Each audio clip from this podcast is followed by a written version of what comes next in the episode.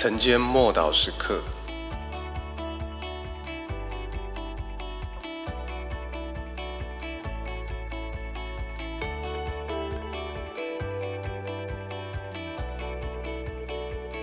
洗礼，使徒行传八章三十六节，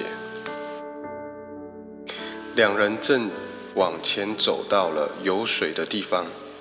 太监说：“看啊，这里有水，我受洗有什么妨碍呢？”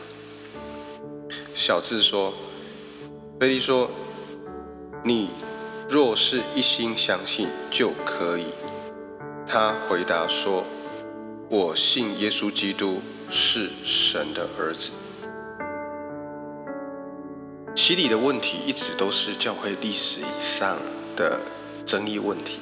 即便到今天还是争论不休，而这段经文里面所描述的是一位伊索比亚的太监，他因为听了腓力所传的福音，就愿意接受、相信，然后就受洗。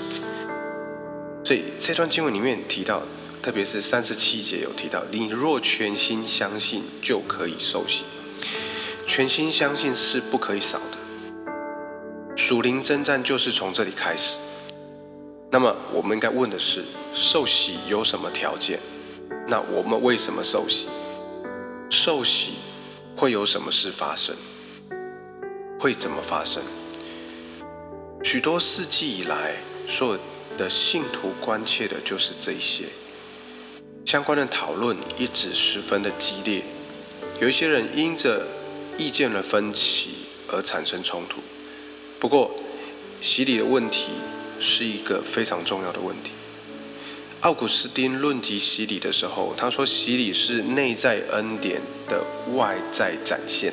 我再讲一次，奥古斯丁论及洗礼的时候，他说内在洗礼是内在的恩典，然后外在的展现。洗礼所用的水跟其他的水并没有什么不同的地方，但因为有神的道，还有应许的遮盖，就变得不一样。神的道使外在的行为，那些和天然的水变成恩典的管道，而这个象征性的举动或行动，代表着神借由他的灵与我们同住。因此，洗礼很重要，它不应该被轻忽。神所做每一件事都有从他来的恩典，所以我们凭着信心领受。是由于洗礼中有神的同在，所以人应该凭着信心接待神。一旦福音成为我们生命中真实的经历，不论男女老幼，都必须重视洗礼。信靠耶稣基督的人应该受洗，但洗礼并不能使人得救，而是信心使我们得救。我们因为里面的人经历改变。所以，我们愿意遵守神的吩咐来受洗。洗礼并不能产生义，也不能带出重生，但重生的人确实借由洗礼而领受从神来主天的这些启示与恩典。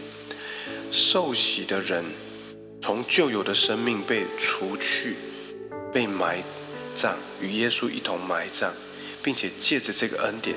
在耶稣基督里面，与耶稣同复活过来，成为一个新人，向着我们人生的标杆来迈进。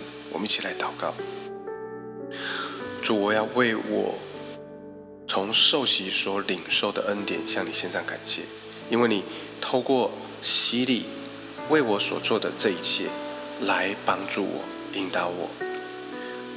主，使我们能够活出。那个受洗后真实的那个生命，活泼的生命，活出基督你的恩典的那一份真实，奉主耶稣基督的名祷告，阿门。